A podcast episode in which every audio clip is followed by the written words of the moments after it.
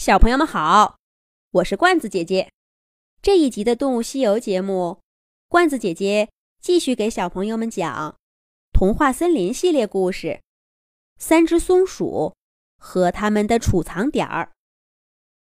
在童话森林最冷的一个冬季，三只松鼠兄弟在雪地里冻僵了。童话森林的小动物们一起帮着他们恢复了意识。填饱了肚子，也听他们讲了自己的故事。几个月前，鼠大、鼠二和鼠三出生在离这里、离这里……嗨，他们也说不清楚离这里多远的一个松树林。松鼠妈妈在树洞里给他们做了个舒服的小窝。松鼠妈妈每天往返好多趟，给孩子们送吃的。兄弟三个就乖乖的在家等着。然而，当有一天，他们好奇的从树洞里探出头，又试探着在树枝上走了几步，画风就变成了这样：鼠大，不要那样用爪爪抓着树枝。那是猴子才做的事儿。松鼠妈妈刚回家，就看见鼠大正攀着树枝去够一个大松子，吓得他一身冷汗。可一转眼，又看见了更吓人的事儿。鼠二，你给我下来，在树枝上表演倒立。你你，只有小弟弟鼠三还乖些。可没过几天。他就变得跟两个哥哥一样疯了。松鼠妈妈每天跟三个顽皮的儿子斗智斗勇，很快就心力交瘁了。不过，所有坏的事情都有好的一面。在这些让松鼠妈妈担惊受怕的探险活动中，鼠大、鼠二和鼠三也一天天的长大了。他们会自己找吃的，会相互梳理毛发，还会发现躲在暗处的捕猎者。终于不再是只能躲在树洞里等妈妈的小宝宝了。然而，无论三兄弟怎么疯，他们始终还是那么孩子气。他们从不为明天的口粮担心，因为他们有妈妈。可是这一天，松鼠妈妈把三兄弟叫到身边，认真的说：“孩子，你们已经长大了。从今天起，你们要跟着妈妈学习摘果实的技巧。到这个冬天结束的时候，你们就要自己储存好冬天的口粮，做三只独立的小松鼠啦。”果然。那天以后，松鼠妈妈每天都会带着三兄弟在树枝上攀爬、跳跃，遇到什么就教他们什么。从采摘食物到寻找树洞，从选择储存点儿到跟同伴们相处，三兄弟一边玩一边学，直到秋天最美的时候，他们忽然发现。妈妈已经悄悄地离开了。听到这里，狮子兔有点同情地说：“你们的妈妈就这么走了呀？真可怜！你们才几个月大，就要独立生活了。”鼠大拼命摇晃脑袋说：“不可怜，不可怜！有哪只松鼠会永远跟妈妈生活在一起呢？”我们已经长大了。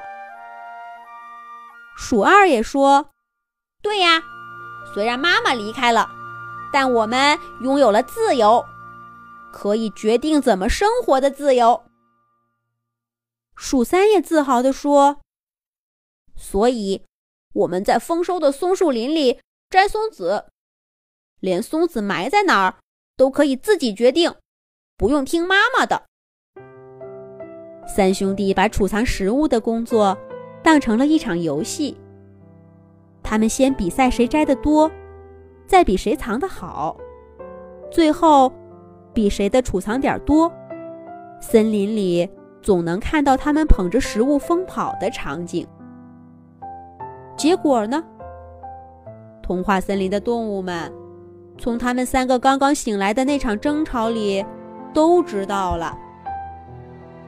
当冬雪降临，三兄弟把所有的储藏点儿都忘了。他们一路找，一路挖，一直挖到童话森林的边缘，还是一无所获。终于累得晕倒了，冻僵在雪地里。说到这里，一直眉飞色舞的三兄弟终于有点不好意思。可也就是那么一瞬。大哥哥鼠大很快就又精神抖擞了。他对两个弟弟说：“都吃饱了吧？走，咱们这就去再找一遍。怎么会一个都没有呢？”鼠二和鼠三赶忙点点头，手拉着手从沙发上跳下来，就要往外走。大家赶紧拦住他们。小狗豆豆说：“汪汪！”这冰天雪地的，你们上哪儿找去？再冻僵了，我可不保证还能发现你们。熊猫医生也说：“是啊，就算豆豆发现了你们，我也不一定还能救你们哟。”三只松鼠兄弟挠挠头，为难地说：“那那怎么办呢？我们储藏的食物呢？”狮子兔说：“我看你们就留下过冬吧，等春天到了，天气暖和了，你们再去找呗。”可三只松鼠兄弟说：“可是找不到食物，我们吃什么？”